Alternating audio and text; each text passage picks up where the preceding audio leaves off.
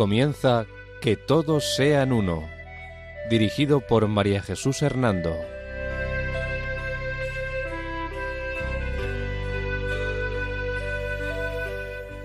Buenas tardes, queridos oyentes de Radio María. Un sábado más, bajo la protección de María, volvemos a estar con ustedes en este programa titulado Que todos sean uno. La dirección del programa corre a cargo de María Jesús Hernando. Y a mi lado tengo como colaborador a Eduardo Ángel Quiles. Buenas tardes, queridos oyentes.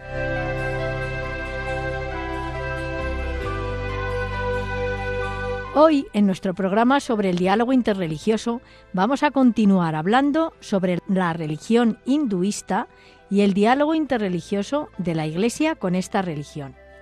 Esta temática la estamos desarrollando a lo largo de cuatro programas. Hoy tenemos el tercer programa sobre el hinduismo. Las fuentes o autores en los que nos hemos basado para preparar todo lo relativo a la religión hinduista son Davamoni, Crolius, Ruth, Solís, Carrasco Álvarez, Melitón y Wilkins. Este va a ser el sumario del tercer programa sobre el hinduismo. Resumen de lo tratado en el programa segundo sobre la religión hinduista. Los caminos de la ascesis en el hinduismo. El yoga, el Bhagavad Gita o la recta actividad. El conocimiento intuitivo de la verdadera realidad, Jhana Marga. El misticismo no dualista, Advaita. El conocimiento de lo real. El amor y sometimiento a Dios, Bhakti Marga. Y la necesidad de la gracia. Los libros sagrados del hinduismo, los Sruti y los Smriti. Divergencias importantes entre hinduismo y cristianismo. Puntos de encuentro y diálogo entre hinduismo y cristianismo. Noticias sobre diálogo ecuménico y sobre sectas.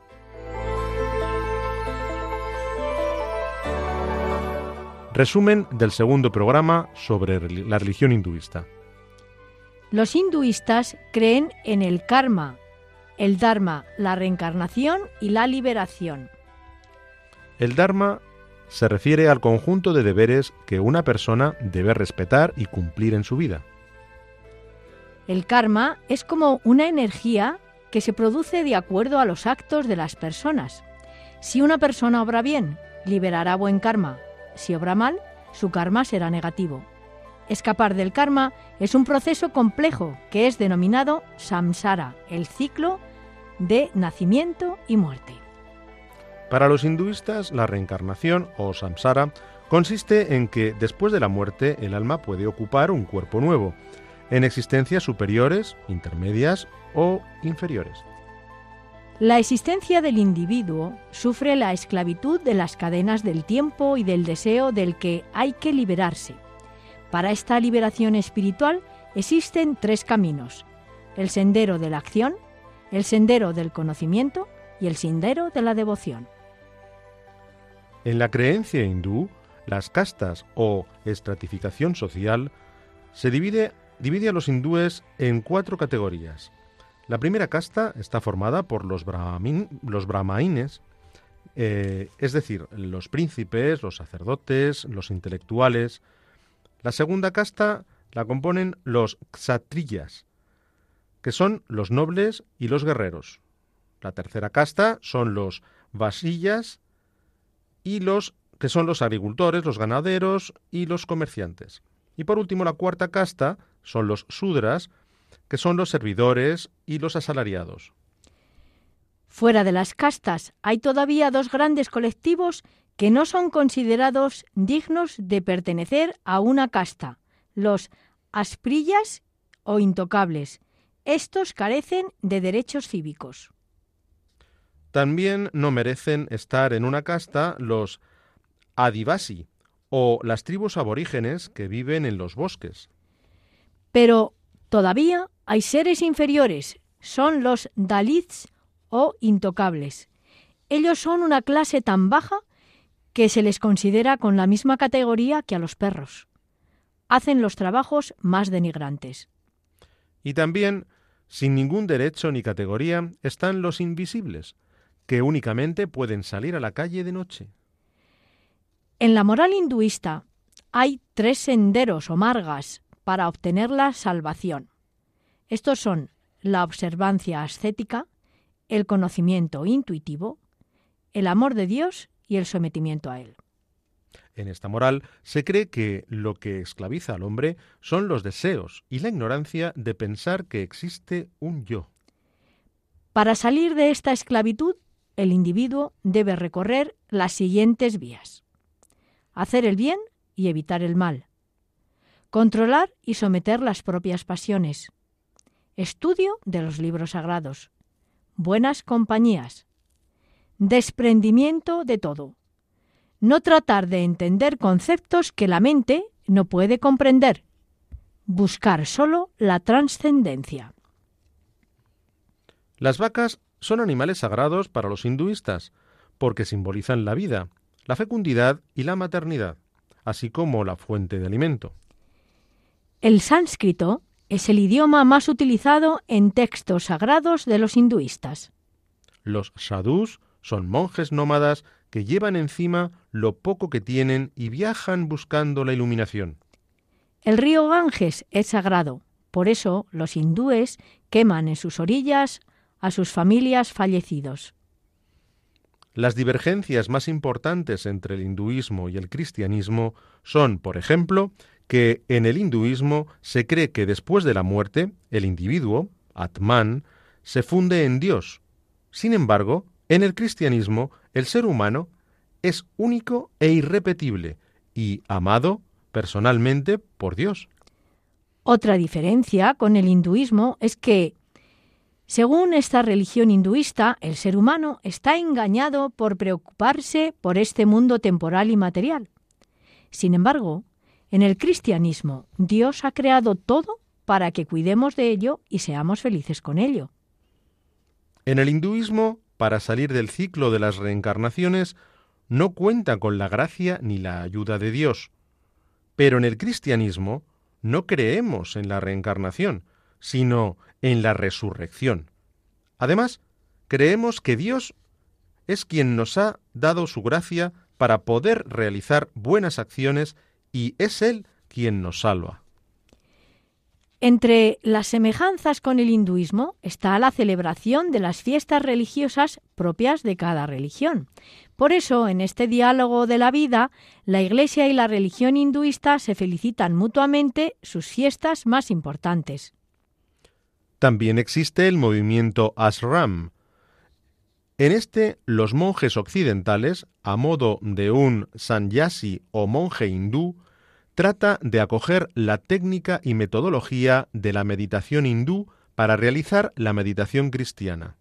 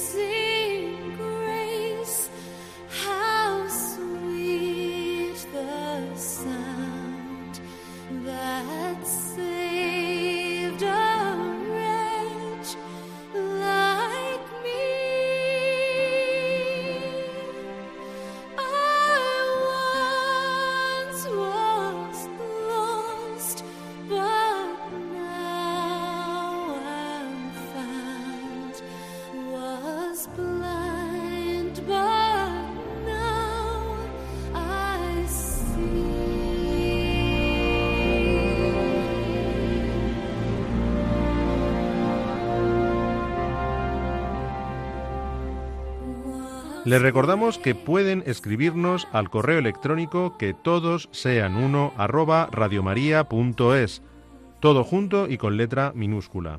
Repetimos, que todos sean uno arroba radiomaria.es.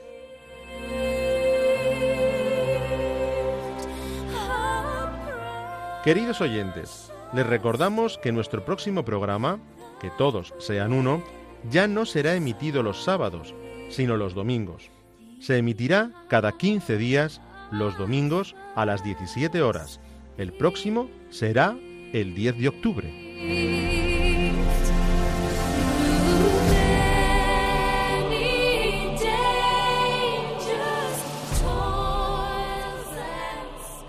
María Jesús, en los dos programas anteriores dedicados a las religiones y el diálogo interreligioso con ellas, nos has hablado sobre el origen de la religión hinduista, sus dioses principales, las creencias más importantes de los hinduistas, el Dharma, el Karma, la reencarnación y también de la liberación. Nos has explicado en qué consisten las castas o la, la estratificación social del hinduismo, así como sus doctrinas y su moral. Hoy nos gustaría que siguieras ampliando todo lo relativo a la religión hinduista, explicándonos en qué consisten sus caminos de ascesis y sus libros sagrados. Te pregunto, pues, cuáles son los caminos de ascesis en el hinduismo. Con mucho gusto trataré de responderte, Eduardo. Verás, en la moral hinduista, además de las etapas hacia la santidad, también es necesario practicar una ascesis que se realiza a través de distintos métodos. Entre ellos nos referiremos, en primer lugar, al más importante y más conocido, el yoga. En sánscrito, yoga significa unir, ligar.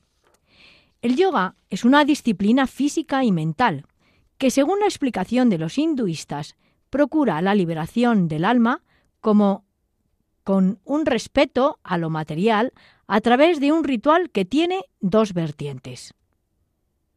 Ah, sí. ¿Cuáles son esas vertientes? Son dos vertientes íntimamente unidas. La primera vertiente se basa en un sacrificio. En este sacrificio, el oficiante que lo realiza dice unir los poderes celestes y la ofrenda que se presenta eh, en la que se presenta el ser humano. Y la segunda vertiente consiste en la concentración mental. A través de esta concentración mental, el individuo une su propio pensamiento a la fórmula o acciones espirituales. Para realizar el sacrificio ritual, el oficiante, después de un baño ritual, se somete a un riguroso ayuno, sentándose en inmovilidad ascética en postura embrional, en la oscuridad, entre fuegos sagrados y así se comunica con los dioses. Aquí, el ascetismo interior, la recitación sagrada y la meditación son ayudas para la unión con Dios. Y el texto principal que se usa para este ritual es el Yoga Sutra de Pantayali. María Jesús, además del camino de las tesis del yoga, he oído hablar del camino del Bhagavad Gita o la recta actividad. ¿Podrías decirnos algo sobre él? Sí, claro. Este camino de ascesis al que te refieres, Eduardo, el Bhagavad Gita o la recta actividad, da un significado más profundo al ascetismo hindú, puesto que la meta del hombre es adentrarse más allá de toda actividad, para lograr una paz sin la limitación del tiempo. Visto así, parecería que no tiene sentido que el individuo realice ninguna actividad, pero, sin embargo, la espiritualidad y ascesis hindú da una respuesta a este interrogante, afirmando que no es la actividad estrictamente hablando lo que ata al hombre, sino el apego a la actividad y sus frutos. Por eso, la actividad debe ser realizada con un desapego completo por parte del individuo y para que éste no se ate ni a los beneficios de la misma ni al mundo. Esta actividad recta, a su vez, dicen los hinduistas, conduce automáticamente al ser humano a un estado de desapego de la mente y el desapego, a su vez, conduce a un estado más alto de espiritualidad en forma de liberación. El libro del Gita, que habla de esta rectatividad, dice en su último capítulo, renunciando al yo, la fuerza, el orgullo, la lujuria, la ira y la codicia, sin pensar nada como mío, en paz, así se prepara el hombre para realizar su eterna esencia. Pero todavía hay más caminos de ascesis. ¿Quieres que te hable también de ellos? Sí, sí, por favor, dinos también algo sobre ellos. Pues mira, otro de los caminos es el del conocimiento intuitivo de la verdadera realidad, el ñana marga. Aquí, por conocimiento, se entiende no simplemente un conocimiento que se aprende de los libros o un conocimiento empírico racional, sino la comprensión intuitiva del verdadero yo. Es decir, la ignorancia que obliga al individuo a tener que reencarnarse, a no distinguir entre el ser y el no ser, a la ignorancia de la identidad del verdadero ser como que es el todo uno, es decir, lo que se llama no dualismo, a la ignorancia de la verdadera relación del ser con Dios y a la falta de conocimiento de Dios, que es lo que se llama ateísmo. Por todo ello, la realización intuitiva del verdadero ser y su relación con el absoluto o Dios ha de alcanzarse por medio de la acepción o la apercepción mística y la experiencia mística concreta en la culminación de una ascensión ascético-mística. Interesante esto que nos dices, pero me parece muy complicado de entender. Supongo que, según el hinduismo, que para llegar al verdadero conocimiento de la realidad, que está más allá de nuestros sentidos, hay que salir de la ignorancia en la que nos introducen las cosas materiales y sensoriales para poder llegar a la mística y a la unión con ese dios Braham, Brahman. Sí, Eduardo. Creo que, resumiéndolo, podemos llegar a esa conclusión que has sacado. Pero todavía debemos referirnos a otros caminos de ascesis. Ahora te voy a hablar sobre el misticismo no, dual, no dualista, lo que se llama Advaita. El Advaita o misticismo no dualista consiste en conocer la diferencia entre el ser absoluto y el ser ilusorio. Este tipo de misticismo hindú propone como método, además de otros de renuncia y devoción que son sólo preparatorios para él, un conocimiento trascendental del propio yo interior. Este sería el lema de este misticismo, se ha de conocer el yo en el yo solo a través del yo. Por eso se dice que el conocimiento basado en las escrituras hindúes es simplemente el dedo que señala el objeto y que desaparece cuando el objeto mismo es contemplado. Ese lema mm, que has comentado antes de se ha de conocer el yo en el yo y solo a través del yo, ese camino parece un trabalenguas. Bien, María Jesús, continúa explicándonos eh, otros caminos de la ascesis hinduista, por favor. Sí. Ahora te voy a hablar del camino del conocimiento real. En este camino, el individuo podría tener una conciencia de identidad con Brahman, en el sentido de intuición mística. Esta conciencia no puede ser producida o adquirida con razonamientos, porque no es una acción. El camino hacia esta visión, hacia la visión de la identidad entre el Dios absoluto, Ramán, y el yo del hombre, puede prepararse mediante, podemos decir, tres pasos. Las palabras del Veda, la amorosa devoción a un Dios personal y la meditación sobre la verdad última. Pero fíjate, todavía me quedan por delante dos caminos hinduistas de ascesis. Sí, dinos, ¿cuáles son? Pues otro de los caminos es el que persigue el amor y sometimiento a Dios, el, lo que llaman Bhakti Marga. Aquí, por amor de Dios, o Bhakti, se entiende una específica actitud y sentimientos religiosos, cuyos rasgos esenciales son la fe en la deidad y el amor confiado y el sometimiento a ella. Este amor a Dios es una participación afectiva del alma en la divina naturaleza. Es un intensísimo amor a Dios y una adhesión del corazón que sigue a la grandeza del Señor. El objeto del amor o bhakti es el Señor bendito, el santo, el adorable. El amor a Dios es a la vez una preparación para la liberación como su realización.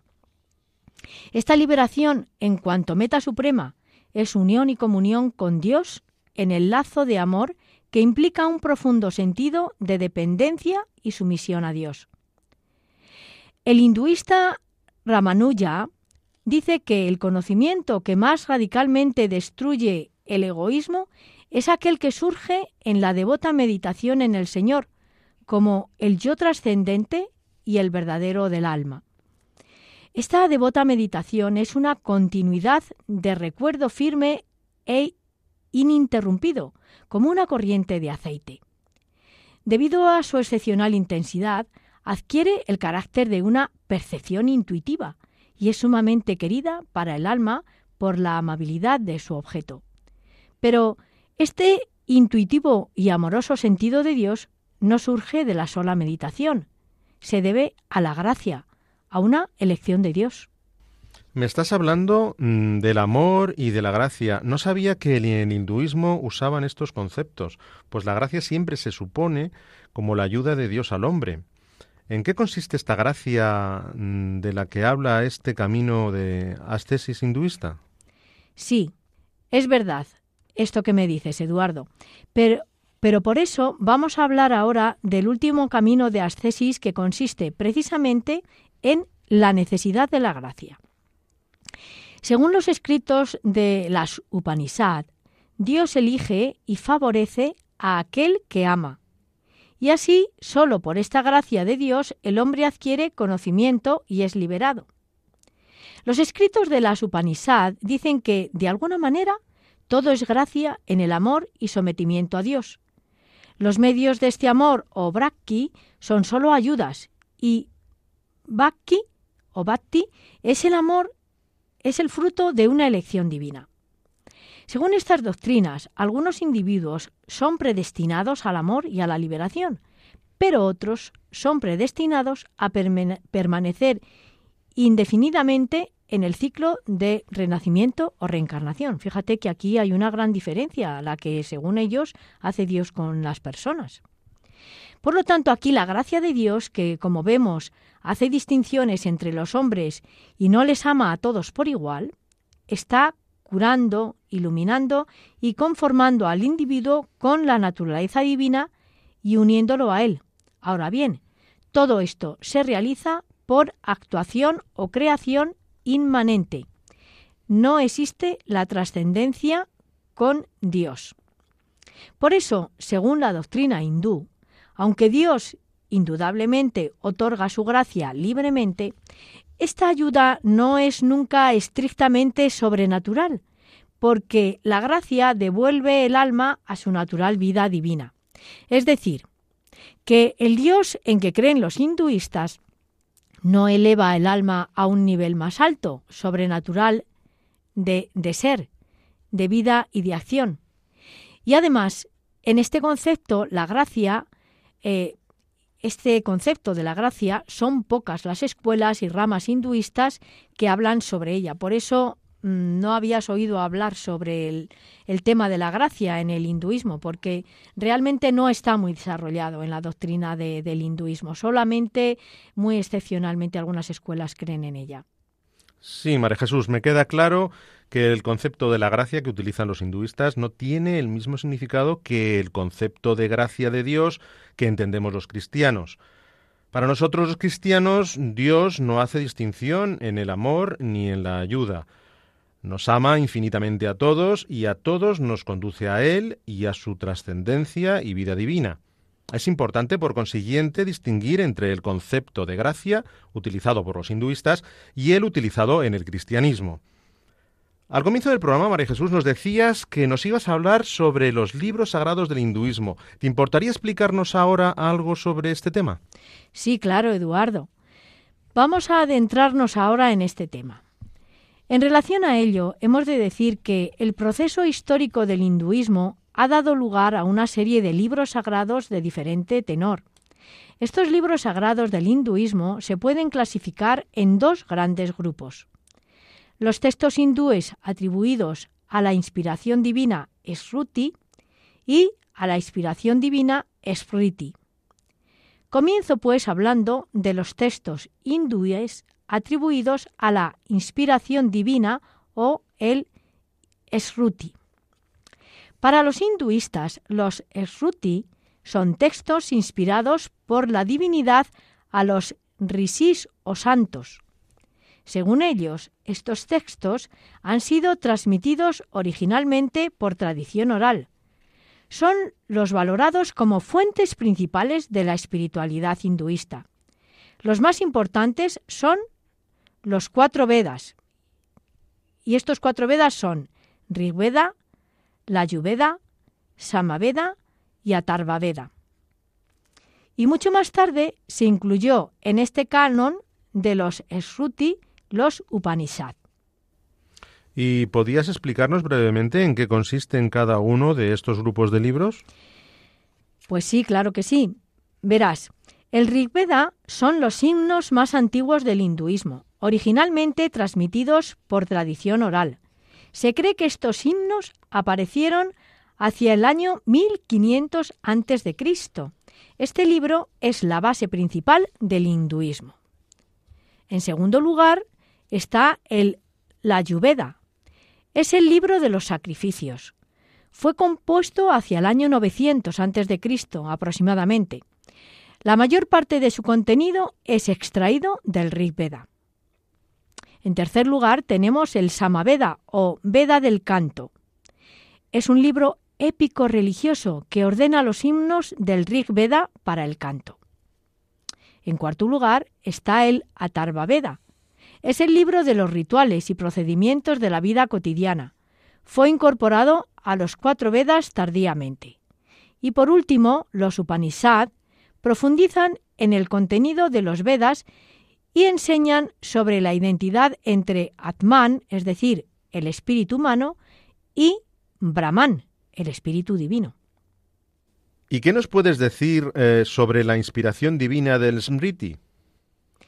Pues verás, Eduardo, esta inspiración divina de los Smriti, sobre la que hablan los hinduistas y que significa lo recordado, recoge los textos que organizan y comentan la tradición y que son posteriores a los Vedas.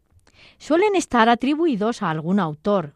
Dentro del grupo destacan los que vamos a decir ahora. En primer lugar estarían los 18 Puranas.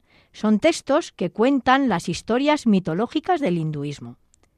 En segundo lugar está los Mahabharata, que es un libro épico mitológico de larga extensión y narra la historia de la guerra entre dos familias, los Pandavas y los Karauvas.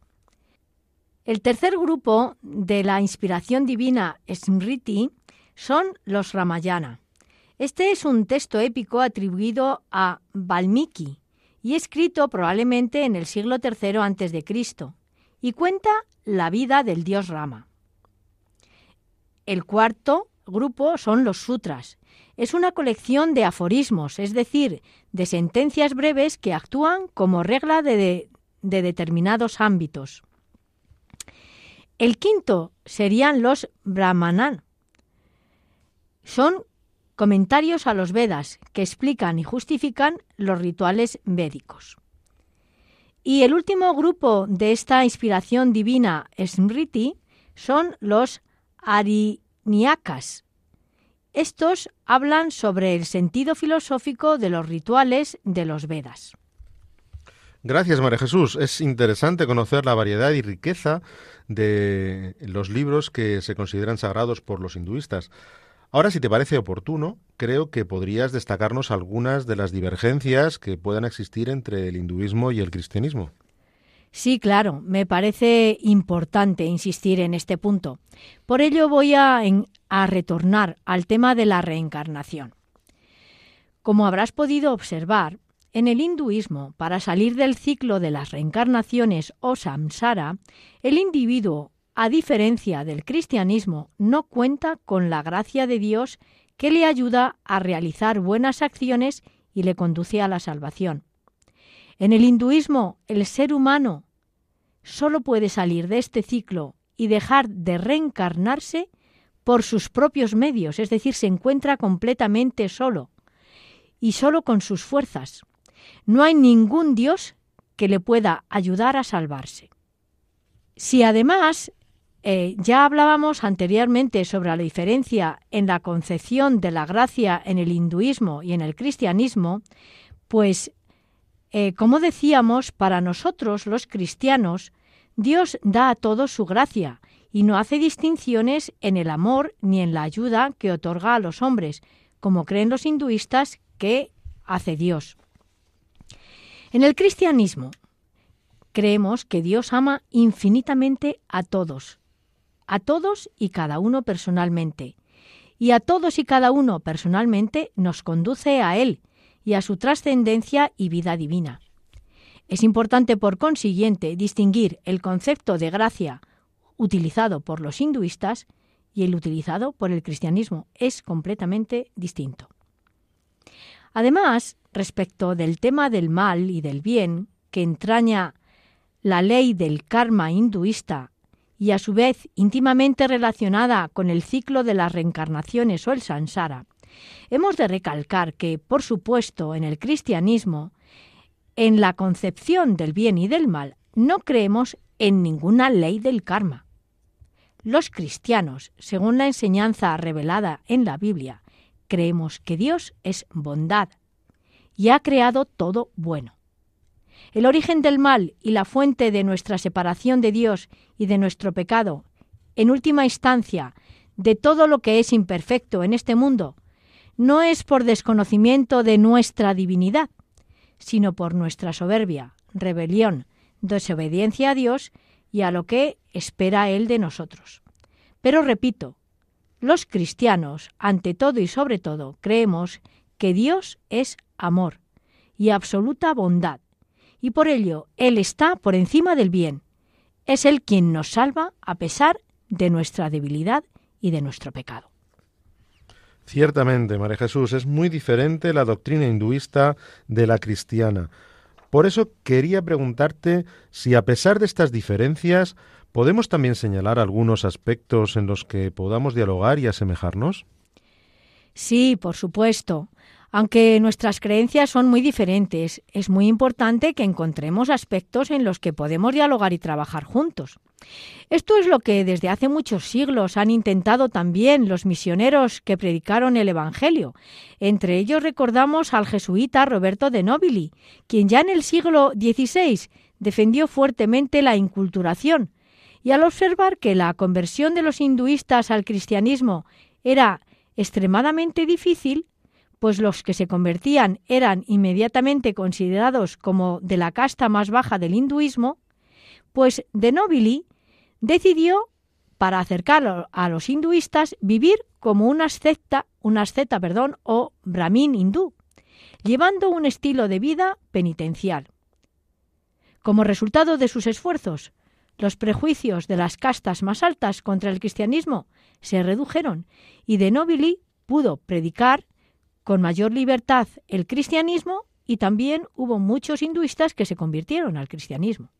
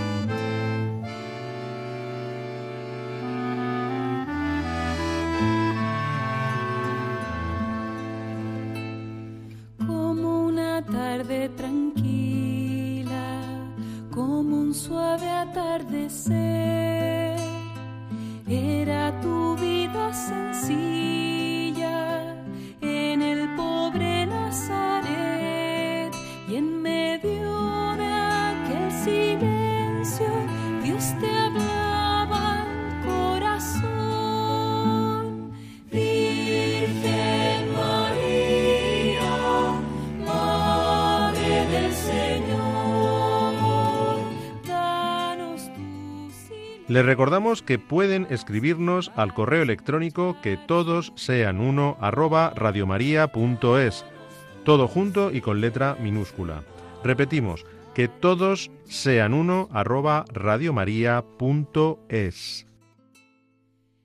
Ahora, antes de finalizar nuestro programa, vamos a dedicar unos minutos a informar sobre los acontecimientos más recientes relacionados con el diálogo ecuménico y las sectas y los peligros y problemas en las que éstas envuelven a muchas personas.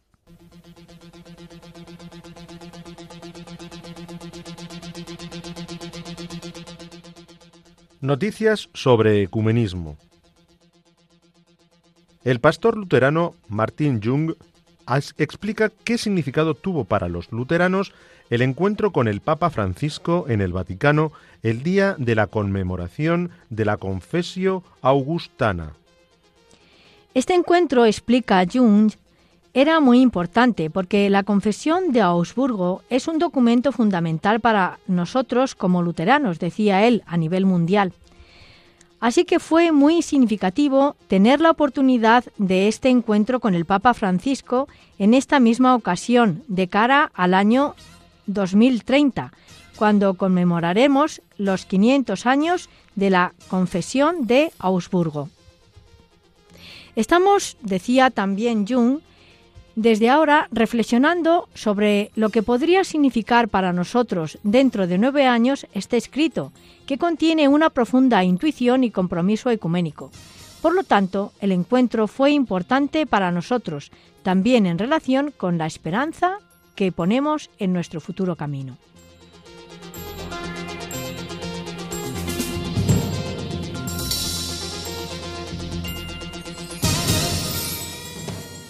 Noticias sobre sectas proporcionadas por Info Ries, boletín electrónico de información sobre el fenómeno de las sectas y la nueva religiosidad.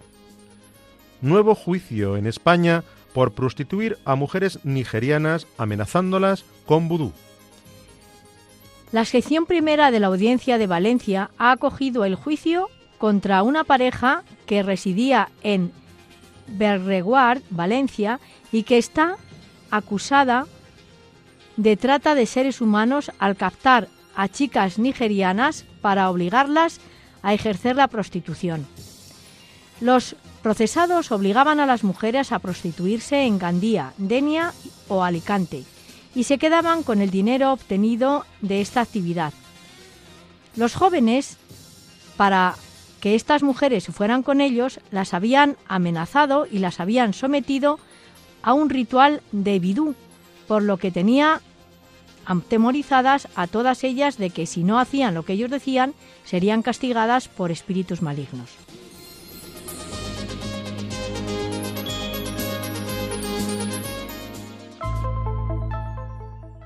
Les recordamos que pueden escribirnos al correo electrónico que todos sean uno arroba radiomaria.es, todo junto y con letra minúscula. Repetimos, que todos sean uno arroba radiomaria.es. Queridos oyentes, les recordamos que nuestro próximo programa, Que todos sean uno, ya no será emitido los sábados, sino los domingos. Se emitirá cada 15 días, los domingos a las 17 horas. El próximo será el día 10 de octubre. Bien, queridos oyentes, pues después de escuchar estas noticias nos despedimos de ustedes. La dirección del programa ha corrido a cargo de María Jesús Hernando. Y a mi lado ha estado como colaborador Eduardo Ángel Quiles. Hasta dentro de 15 días, si Dios quiere. Que María nos guíe en nuestro caminar y en la búsqueda del diálogo ecuménico e interreligioso. Buenas tardes y gracias por escucharnos.